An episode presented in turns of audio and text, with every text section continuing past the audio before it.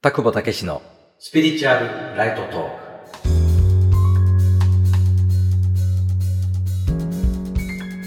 ク。田久保武史です。このラジオは心理ど真ん中のスピリチュアル情報を日常に生かすためのヒントをお届けしています。今日は私を究極に癒してくれる映画堺雅人さん主演のジャージの2人について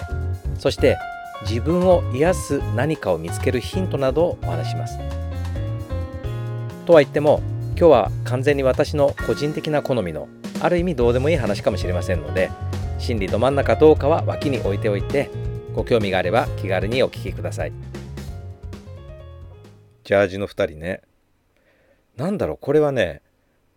ものすごくどうでもいい話になっちゃうんだけど田久保がなぜジャージの2人というあの映画を当時は今みたいにねサブスクで映画見るような文化じゃなくてレンタル屋に借りに行くようなね時代に今から多分だから1 5 6年前かなあれ。なんとなく借りてきて見てからというものをもう何回繰り返したか分かんない。繰り返した中ではねジャージの2人明日のジョートップガンかなみたいなね。でもジャージの2人が勝ってるぞみたいな。ちなみに明日のジョーの名誉のために言うと明日のジョーがなぜジャージの2人のリピートに負けてるかというと明日のジョーはね特に明日のジョー2が大好きで明日のジョー2を全部見ると40何話かあるんだよね。1回30分ぐらいが。だからあれ多分全部足すと何時間あるか分かんないんだけどそのリピートの数よりも1回90分ぐらいのジャージの2人が勝つっていうそういう理論であって再生時間であればジョーが勝ってるよね。でまあだからジョーのことはまたおいおい話すとしてね。ジャージの2人をなんであそこまでリピートしてんのかな。どういう時に見るのか。昼間から見るってことはまずないんだよ。必ず夜仕事が終わって疲れてる。まあもしくはなんかいろんなことやることなすことうまくいかない時とか。まあやることなすことうまくいかない時の方が多いんだけどね。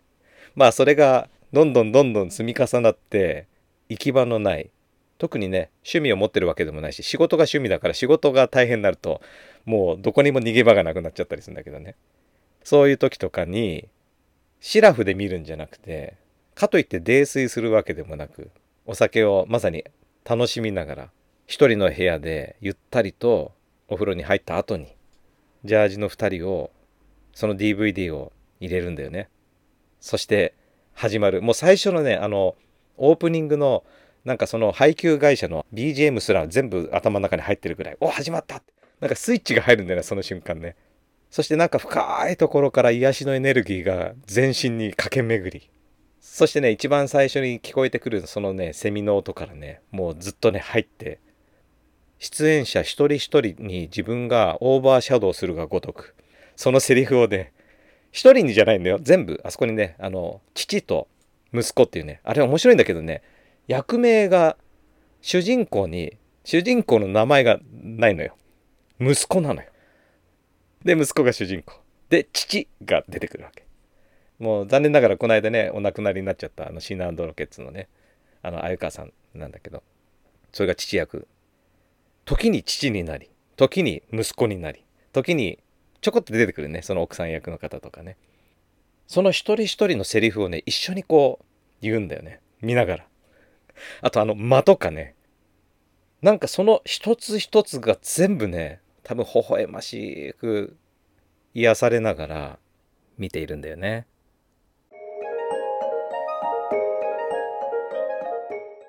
私は出身が生まれは千葉なんだけど育ちが群馬ってね。小学校の1年生終わってすぐ親の転勤で群馬の高崎に越してで小学2年から高3までずっと高崎いたのでもうどっちかっていうとふるさとは高崎みたいな群馬県なんだよね。でね小さい頃からよくその群馬のいろんなね自然豊かなところに親に連れてってもらったんだけどもうね本当に一番大好きなとこどこって言われたらここっていう場所があってねそれねあのバラギ湖っていう名前がついた。まあ沼みたいなもんすごくね小さい湖で。でね周りがねキャ,、えっと、キャベツ畑レタス畑？も う忘れちゃったけど。映画ではどっちだったっけな？キャベツ畑だけど本当はレタス畑。その逆だったかな？ちょっと忘れちゃったけどね。とにかくね父が釣りが大好きで、まあ、渓流釣りから湖からそれから海釣りまでいろんな釣りしてたんだけどそのバラギ湖でニジマスをねルアーで釣るんだけどそれにね連れてってもらってね。なんかね子供ながらに小学生なんだけど子供ながらにねいや自然っていいなってねのんびりあのボートに乗りながらただひたすら黙々とルアーを投げカリカリカリとリールを引くねあの風景がすごく好きだったんだよね。でねそこがロケ地なのよこのジャージの2人。そうもだ今ね話しながら思ったけどもしかしたらその幼少時の拓保の幼少時のあの癒しのそれを求めるものも入ってるのかもしれないねもしかしたらね。今これを話してて 思い出してそういえば。そあそうかもみたいな。そうバラ気候なんだよね。あのロケ地になってる。あのその近辺っていうのかな。であとあの軽井沢の辺りとかね。でね話を戻すとね実は何も起こんないんだけど設定は結構えげつないっていうのかな。なんかねいわゆるその息子の奥さんはまあネタバレになっちゃうからあれだけどね。まあ簡単に言うとねこう不倫をしてたりとかね。妙に共感できちゃうのがまた父役なんだよね。まあカメラマンの父なんだけどね。まあ父っていう設定は今ちょうどタクボと同じ年齢の設定じゃないかな。その映画の中ではね。まあ見始めたのがもっと 10年ぐらい前なのであの頃見てた時はあ今から1415年後はこうかって思ってたんだと思うんだけど今ちょうど拓保と同じ年齢を演じているこの父がね何て言うんだろうね。何ともこう頼りないようなよくわからない。うん。なんかそこに全面的にこう好感を持てるような感覚があったりとかだからその息子主人公の息子に対してもお父さんに対してもそして出てくるいろんなその周りの人たちに対してもなんかみんなにおそらくねこれは本当に拓保個人の感想だからね。すごい共感ができてその多分共感のまあもしくは共感っていうのはそうそう分かる分かるっていう共感だけじゃなくてね。あそうかもねとかそういうことってあるかもねとかあそういう人生もあるのかなとかあそういうことって辛いかもねとかそういうことって楽しいかもねとか。でもそんなにね起伏の激しい映画でもないんだよ。でもなんかそういうね一つ一つそして淡々としてるんだけどところどころに出てくるなんかあんまり意味のないようなセリフとか口癖とかなんかねその一つ一つがね全部ね大好きなんだよね。ヒーリング音楽を聴く時の癒しでもなくまたマッサージを受けてる時のあの癒しでもなく瞑想してる時のような癒しでもなくマントラを唱えてるような儀式をしてるようなこのトーキングハイに入ってる時のようなそういう時のあの感覚でもなくね。なんか今話しながらあ今日見ようって思っちゃってるよ。年にねどのぐらいだろう。うん。45回は見てんじゃないかな。もうそのぐらいね最近ちょっとねこう忙しくてね。ストレスが溜まってんだと思うんでね。いい意味で。いい意味でって私が言う時はね悪性のストレスじゃない。ずっと緩くてもいい仕事できないけどかといってあんまり緊張しっぱなしでもねちょっと硬くなっちゃうけど。だからねなんか要所要所でうまく疲れさせてくれてるっていうのかな。そんな感じなんだけどね。それがでも溜まってくるとちょっとその悪性に偏っちゃうのでその悪性に偏る前にこれ打っとけよって渡される拓保の処方薬がもしかしたらジャージの2人なのかなと。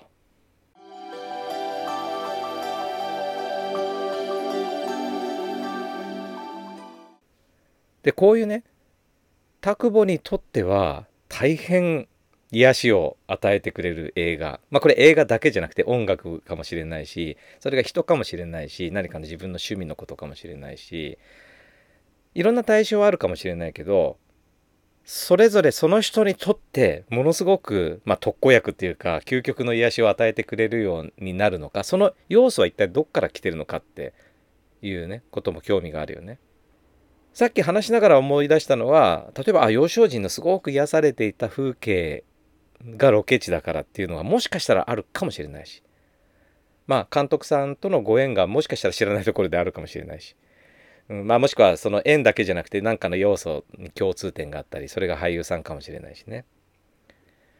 いわゆるその人じゃなければダメなんだとかその脚本でなければ自分の金銭までこう響いてこないんだみたいなね。これも今話しながら思い出したことなんだけど黎明の中にね面白い話があって素晴らしい誰からもあの先生はすごいよって言われてるそのヒーリングの先生にねずっと施術を受けててもなかなか効果がなかったんだけどある時その先生がたまたま何かでいなくてそのお弟子さんしかいなかったからしょうがないからねそのお弟子さんのヒーリングを受けたら一発で治ってしまったみたいなそんな話があるんだよね。でこれどういうことかというとそのお弟子さんがその方をヒーリングするカルマを持っていたっていうかだから実はどれだけ素晴らしいヒーラーとしての能力を持ってても治せる人と治せない人がいるっていうのは今度縁にもよるんだよね。その人が抱えてるカルマとかね。その人を治すカルマその人を今回癒すことによって初めてバランスの取れる何かがあったり解消されるカルマがあったりとかするっていうね。そういった側面我々にはなかなか見えないけれどもその話を今思い出してね。だから例えばタクボをすごく癒してくれるこの「ジャージの2人」という映画はこれは簡単に導き出せないけどその背景にある関わってる何かそこの台本に表現されてることの中に拓保を癒すカルマがあるっていうか縁があるっていうかねそういう要素があるかもしれないよね。今日は拓保に究極の癒しをもたらせてくれる「ジャージの2人」という映画をね話して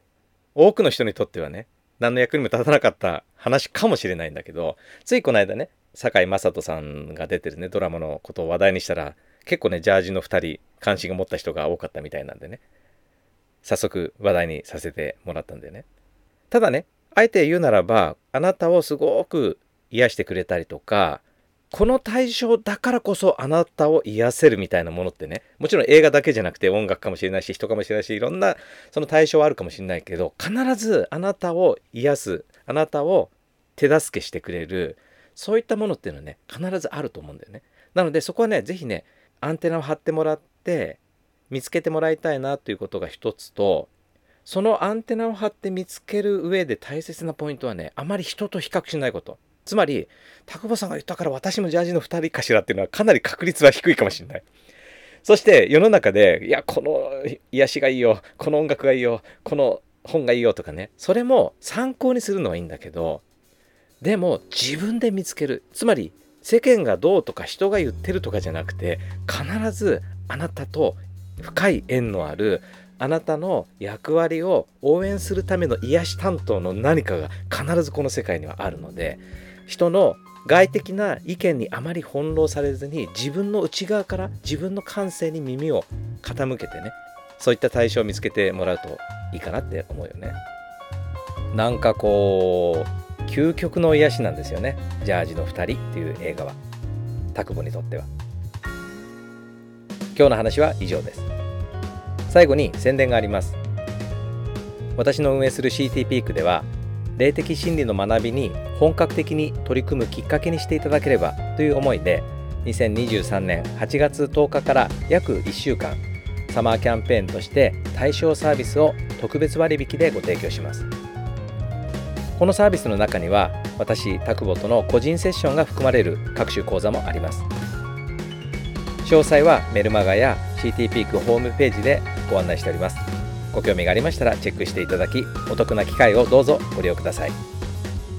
それでは次回の放送をお楽しみに。ありがとうございました。